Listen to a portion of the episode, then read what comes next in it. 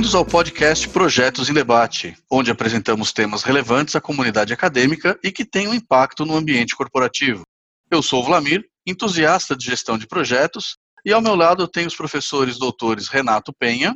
Olá, Vlamir. Olá, professor Luciano. Obrigado pelo aceito do convite aí. Seja bem-vindo, Alexandre. Luciano Ferreira da Silva. Olá para todos. Obrigado, Alexandre, por ter aceitado o nosso convite. Vamos mais um bate-papo.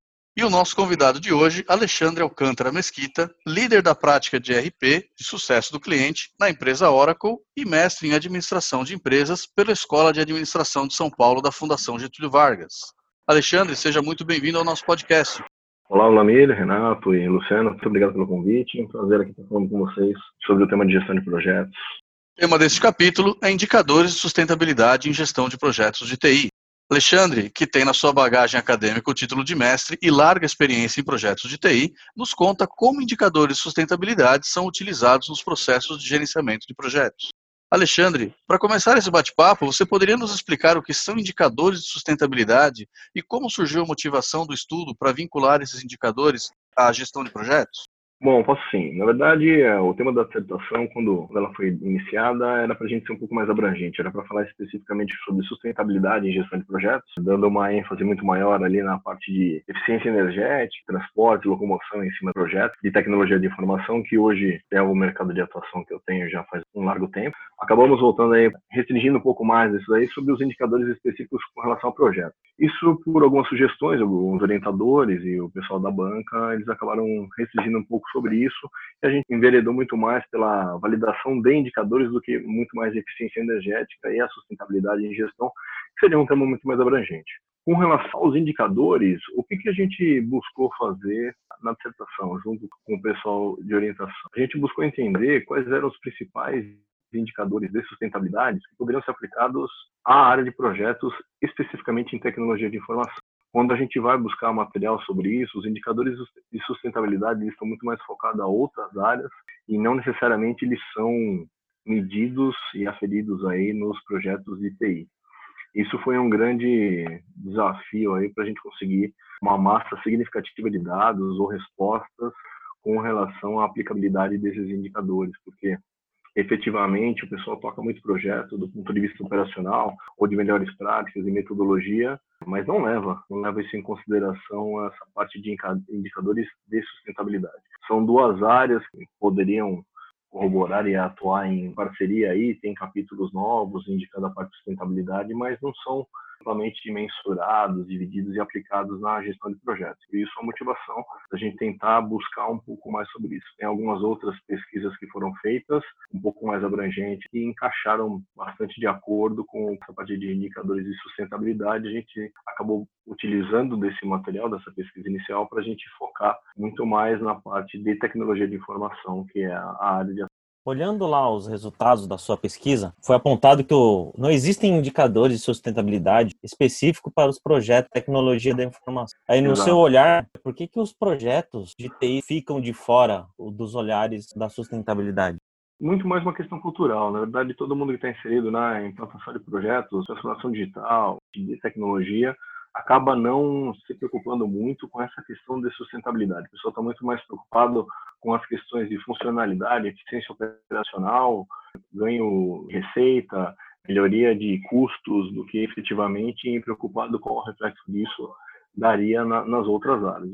Normalmente, o que eu encontrei durante a literatura, que foi buscado ali, a gente acabou tentando fazer essa intersecção das duas áreas, porque tudo que se encontra especificamente de projetos ou de indicadores de sustentabilidade, eles efetivamente não estão ligados à área de TI. Eles tangenciam alguns pontos muito mais macros e genéricos que a gente conversa sobre a parte de negócio, mas efetivamente sobre condução de projetos de tecnologia de informação, é, isso é pouquíssimo validado. E, na minha opinião, isso muito mais por conta de cultura da área. A gente acaba não tendo a preocupação, como eu estava buscando só indicadores, mas eu acho que isso ainda tem um amplo e vasto espaço para a gente aprofundar um pouco mais. Se a gente passar por alguns dos pilares da sustentabilidade, a gente consegue pegar um, um pouco mais de resultados tangíveis em cima disso. A inicial era para ser um pouco mais abrangente ainda, pegando o tripé da sustentabilidade, a gente não focou nisso porque ia ficar muito abrangente e seria tema para diversas dissertações e defesas. Então a gente focou só na parte de indicadores para que isso fosse uma base e aí em cima disso pudesse ser aprofundado com o viés de tecnologia de informação. Alexandre, parabéns pela sua pesquisa. Para quem trabalha com sustentabilidade, às vezes a gente brinca que nós militamos, nós não pesquisamos, não falamos sobre sustentabilidade. Aproveitando a sua visão, você tendo estudado sobre, como é que você avaliaria essa relação sustentabilidade e gestão de projetos? Traz para a gente um olhar para o futuro. O que, que você vê de futuro destas duas áreas de conhecimento, sustentabilidade e gestão de projetos? Eu acho que inevitavelmente vai acontecer essa intersecção. Então, assim, não sei se a área de gestão de projetos com tecnologia de informação, talvez isso seja um passo dois, mesmo porque gestão de projetos ele não surge na área de tecnologia, né? A gente bebe da fonte ali da parte de engenharia de produção, onde começaram a fazer parte de gestão de projetos. Mas eu acho que quando a gente fala de projetos, efetivamente só a gestão de projetos, você já tem uma grande intersecção na área de engenharia, por exemplo, se você pega projetos de engenharia civil, acho que eles são obrigados a ter isso, porque eles são normatizados e tem regras, legislação para que isso aconteça. Então, acho que outras áreas elas vão começar a aderir um pouco mais, só que não de livre e espontânea vontade. Imagino que isso vá ter que acontecer à medida que nós tenhamos aí algumas regras a serem estipuladas, alguns objetivos a serem traçados, para que isso vire uma prática disseminada dentro de gestão. Hoje, todo material, a grande maior parte, pelo menos que a gente encontra sobre material de gestão de sustentabilidade e gestão de projetos, eles tangenciam é muito mais produtos do que serviços. Então, serviços é uma coisa mais complexa da gente falar, até por conta de medir como é que a gente vai fazer isso. Você falar de produtos, eu acho que aí você tem uma cadeia produtiva que é mais fácil você conseguir fazer esse link e conseguir mensurar. Quando você fala da implantação de serviços, e no final acabam sendo até encarados algumas metodologias ou melhores práticas como fica mais complexo você conseguir fazer essa medição. Você não tem como ficar estratificando todos os dados a todos os tempos porque tem coisa que foge aos mecanismos que nós temos para fazer a extração disso e esse foi um dos problemas que nós tivemos. Na área de tecnologia, por mais que você esteja 100% conectado, quando você fala de implantação de projeto em gestão de TI, você passa não só da parte técnica, você passa por uma grande parte da área funcional. Especificamente minha área de atuação durante quase toda a minha carreira profissional aí é na implantação de sistemas. A gente acaba atuando muito com áreas de negócio. Então eu dependo muito da área de negócio para conseguir otimizar, melhorar a performance, trazer melhores indicadores, calcular ROI em cima disso. Quando você fala de resultados esperados do software implantado, de alteração de processos, você consegue medir, traçando uma linha de base com relação ao que você tem hoje e em relação ao futuro. Mas o que acontece no transcorrer desse projeto, de implementação junto aos usuários finais, que users, stakeholders, é um pouco mensurado. A gente não consegue estratificar isso e ser muito preciso. Toda vez que isso envolve a questão de custos em projeto de tecnologia, é um, um dos principais fatores decisórios das empresas. Acho que isso tende a mudar, dado o cenário que a gente está passando. A gente está sendo forçado a mudar um pouco a forma como a gente trabalha, como que a gente pensa. Mas, para nós, da área de tecnologia, estar em quarentena, não estar em quarentena, não faz muita diferença, por exemplo, porque a gente já é acostumado a trabalhar no formato home office. E projetos continuam rolando, as empresas continuam trabalhando, os projetos ainda seguem, mas eu percebo uma grande dificuldade quando você fala dos usuários finais. Tem alguns projetos em andamento, o usuário final, como você lida com isso, como você gere isso, acaba mudando um pouco ela já não é benéfica com relação a, requisitos, levantamento de requisitos, mesmo especificamente para a parte funcional e necessária, requisitos de projeto, quanto mais para a gente conseguir fazer essa mensuração aí da parte de sustentabilidade, utilizando esses outros indicadores que estão na pesquisa. Então, como é que você faz essa mensuração? Você não tem controle deles em algumas fases de projeto, na fase de levantamento, na fase de homologação, você consegue controlar um pouco mais resultados que o software está trazendo, mas se não são indicadores necessários que vão afetar, por exemplo, a parte financeira do projeto, o pessoal não toma muito isso em consideração, não. Eles vão tomar isso como uma premissa para ter uma reciprocidade ou então como uma contrapartida para você reverter aquilo que você está fazendo, que você economizou em viagens, em gerências, em deslocamentos, você acaba não mensurando isso para fazer a reversão. Você encara isso como um saving de projeto, mas você acaba não efetivamente mensurando isso como um indicador da prática de sustentabilidade em projetos de tecnologia de informação. Acho que a gente acaba negligenciando um pouco isso, acaba entendendo tudo que não acontece desses custos que poderiam ser revertidos uma parte para devolver para a sustentabilidade e acaba sendo negligenciado e encarado como uma, uma parte de ganho ou saving do projeto. Alexandre, depois da sua exposição, dá para entender, inclusive, o grau de profundidade que tem todo o conteúdo exposto para você, me gerou uma dúvida. Eu posso dizer que esse alinhamento com sustentabilidade ele vem principalmente em TI e em algumas áreas que não entregam o produto físico como sim a prática que advém do produto final. Vamos supor, eu estou gerando um serviço por meio de projetos e ele vai viabilizar um software, vai viabilizar uma sustentabilidade do produto do projeto e não do gerenciamento do projeto propriamente dito. Tem alguns estudos ou tem algumas empresas, quando eu enveredei por esse caminho, a, o meu objetivo inicial era trabalhar muito com a parte de eficiência energética. É uma coisa que me incomodava bastante e ainda acaba me incomodando, mas eu não aprofundei especificamente na eficiência energética, mas a gente trabalhou muito mais com os indicadores. Mas existem empresas que atuam especificamente com isso. Então, se você pegar algumas empresas que trabalham com o ganho de eficiência, aí sim você acaba tendo uma preocupação maior, mas, de novo, não como objetivo primário, como secundário a eficiência energética da empresa é utilizada para você fazer um saving. Normalmente essas empresas trabalham sob contrato de risco que eles acabam recebendo se você atingir determinados patamares dentro desse ganho contratual que você teve. E não, e não com a preocupação especificamente de que, pô, eu estou fazendo isso especificamente para reduzir só o meu consumo, porque, cara, eu vou prejudicar X, Y, Z cenários ou categorias aí, se eu fizer isso vai ser melhor para a sociedade como um todo. O pessoal acaba encarando isso aí muito mais como um ganho de custo, eficiência operacional em cima disso. Só não, não tem, eu não vejo especificamente na área de tecnologia nem projetos dedicados a fazer essa validação de ganhos, entendeu? Pelo menos, ou pelo menos mensurar isso.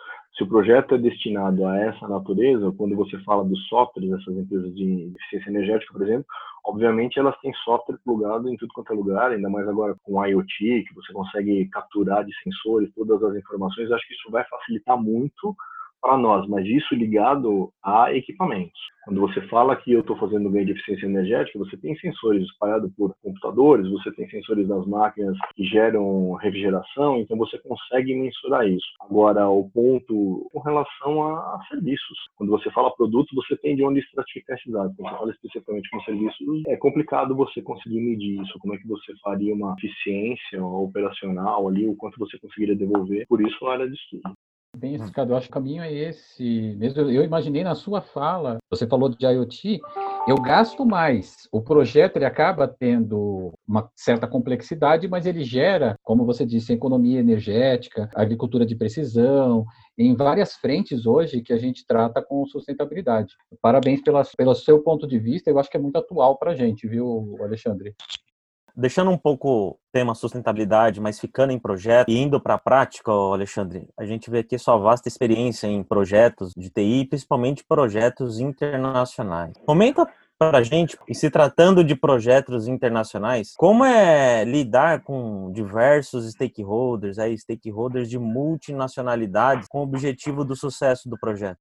O grande problema que eu já enfrentei nesses projetos, é a gente tive alguns projetos fora do Brasil, né? mas um ponto comum a todos eles ali, acho que é a expectativa, que é a mesma coisa que a gente tem em Cal. Quando você está falando de dificuldade de atuar com, o pessoal de fora do país, a expectativa, ou dentro do melhor, a expectativa. Acho que a expectativa é um grande ponto, porque normalmente os projetos mas que nós estamos falando, a gente tem, os projetos que eu já atuei, eles são fechados em um nível, em um nível da organização e normalmente a área operacional não é 100% envolvida para isso, o que gera uma, uma dicotomia aí na expectativa do usuário final com os ganhos efetivos que ele vai ter. Outro ponto bastante complexo que a gente tem, isso acabei passando bastante aí, independente de ser muito próximo ao fuso horário ou totalmente divergente com fuso horários opostos, é questão cultural. Lidar com outras culturas no mesmo projeto, para o mesmo objetivo, se você não tiver o escopo muito bem definido, não que isso não se aplique nos projetos locais, mas acaba gerando uma grande confusão aí e divergência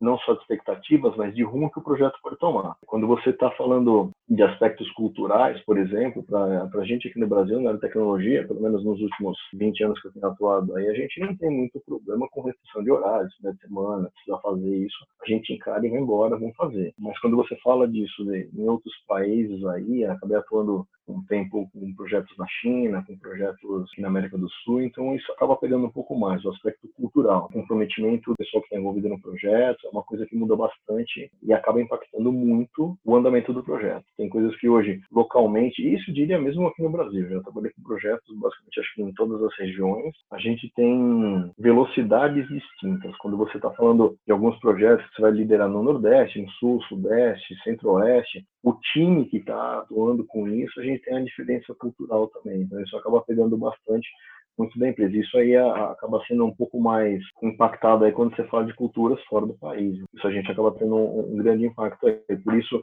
que tudo muito preto no branco, muito bem medido, muito bem mensurado ali durante a prática de gestão de projeto, construindo as suas linhas de base, fazendo os indicadores, trazendo a mesa toda a parte de gestão de stakeholders, a parte de reuniões, de status report, isso é muito importante. Acaba sendo bastante diferente quando a gente está falando no mercado local e no mercado internacional, é, o tempo dedicado à, à, geração do escopo do projeto. Em algumas culturas, ela, eles acabam tomando muito mais tempo e efetivamente não é uma perda de tempo, eles acabam ganhando isso na frente, do que a gente acaba negligenciando algumas fases importantes iniciais para definição desses escopos, quais são os objetivos, os critérios de qualidade, e aí ao longo do, do projeto ele acaba tomando outros rumos aí. Acho que existem alguns países que estão muito mais bem preparados, eles têm uma parte de planejamento muito bem estruturado do que efetivamente outros e aí a gente acaba pegando um pouco nesse sentido. Né? Acaba tendo que discutir com diversas culturas ao mesmo tempo. Tem gente que quer fazer muito mais do que efetivamente planejar e,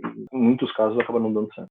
Alexandre, achei bem interessante esse seu ponto sobre os aspectos culturais, principalmente o seu exemplo sobre o Brasil que é um país de dimensões continentais, e a gente encontra uma diversidade de cultura muito grande. Realmente trabalhar na região sul, como São Paulo, o Rio, é bem diferente de trabalhar nas regiões como Roraima, Acre, outras regiões.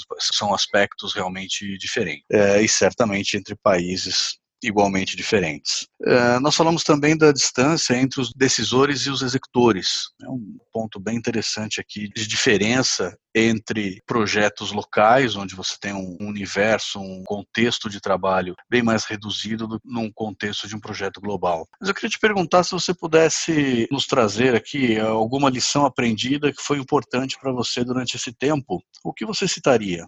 Para mim, eu, eu, colocaria basicamente essa parte de planejamento. Os projetos que eu tive a oportunidade de atuar na área internacional, basicamente eles foram liderados por um time Brasil. Eram grandes companhias, as grandes companhias estavam fazendo projetos internacionais, mas eles estavam, na sua grande maioria, liderados por equipes brasileiras ali. Eu diria como lição aprendida essa falta de alinhamento de altos executivos. Alguns dos projetos que foram implementados, a gente chegou a, a ter alguns problemas nessa divergência de percepção. O time Brasil estava buscando muito mais uma eficiência operacional, porque já que eu tenho uma operação em outro país, eu preciso fazer com que essa operação seja controlada, como é que a gente consegue manter isso sobre alguns indicadores, esses processos, esses como é que eu consigo controlá-los, porque, em geral, quando você vai em projetos dessa magnitude aí, o pessoal acaba abrindo outros escritórios ou acaba comprando outras organizações fora do país, isso aconteceu o inverso também, e quem está comprando, quem está dentro dessa organização, acaba impondo um pouco mais a sua cultura.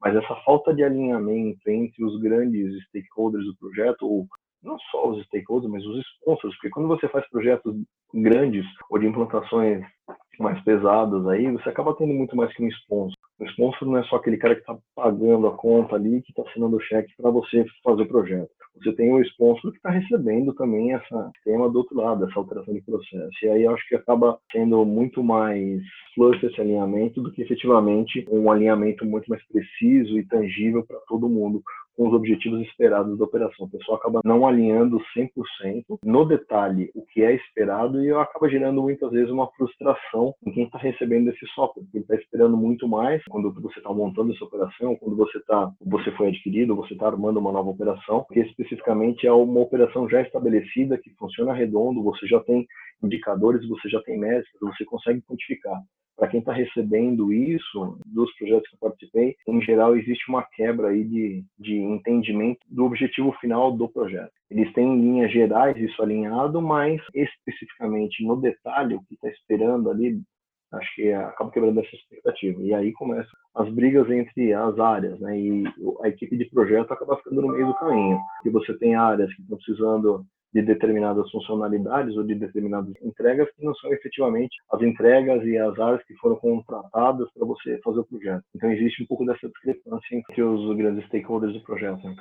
Alexandre, aproveitando um pouco mais essa sua experiência de projetos globais, dá para notar a complexidade disso na sua fala e a tua experiência, inclusive, como dito aqui, vários pontos que requer a atenção do gerente de projeto. Mas o gerente de projetos ele tem que potencializar algumas competências nesse contexto global. Com base na sua experiência, que tipo de competências é, diferenciam um time internacional de um time local?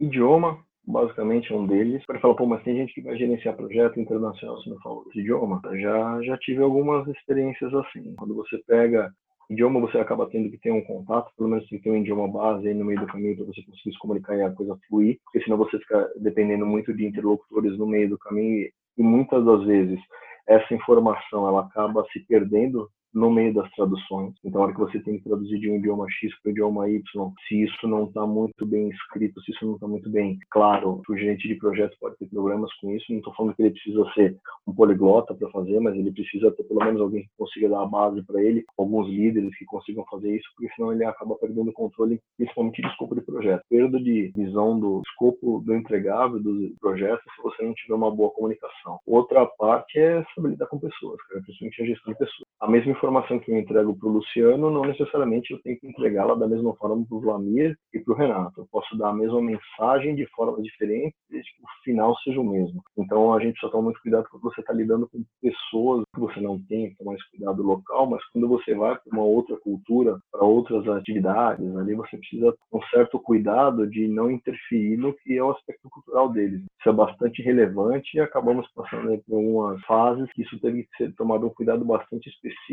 Esse aspecto cultural impactava muito, inclusive, no andar do projeto. Em tomadas de decisão, em tempos, estrutura, hierarquia, que users que eram de outras frentes, né, acabavam coisas que no Brasil você coloca um key user e ele toma a decisão, é essa decisão, vamos embora, vamos fazer. Em outras culturas aí não é bem assim que funciona. Por mais que ele esteja como key user no projeto, ele segue uma hierarquia aí para falar com, com, outras alçadas para tomar decisão. Isso acaba balizando um pouco como é que você desenha seu cronograma. Se isso é mais simplificado, se isso é mais demorado, quais são os critérios que você tem que adotar ali para conseguir avançar e gerir esse projeto. Uma coisa que acho que é importante a gente ter isso é os indicadores. Para você mitigar esse risco de, independente de comunicação, gestão de pessoas, acho que você tem que ter muito bem claro quais são os indicadores de qualidade que você precisa para a entrega do projeto, o que, que eles entendem que vai ser entregue, com que métricas isso vai ser entregue, para depois ter uma divergência de não estou de acordo, isso não foi bem o que eu falei, isso precisa estar muito claro também. Excelente, Alexandre. Muito obrigado pela sua participação e contribuição com o podcast. Alexandre, para quem estiver nos ouvindo e tiver interesse em estender essa conversa contigo, qual seria o canal mais conveniente para encontrá-lo? Pelo LinkedIn é o caminho mais fácil. Me manda mensagem e a gente vai continuar falando sobre isso. Sim, acho que é o caminho mais rápido para me encontrar, forma mais adequada. Muito obrigado. Por hoje, ficamos por aqui. Nos vemos no próximo episódio de Projetos em Debate. Abraços. Um abraço, pessoal. Um abraço.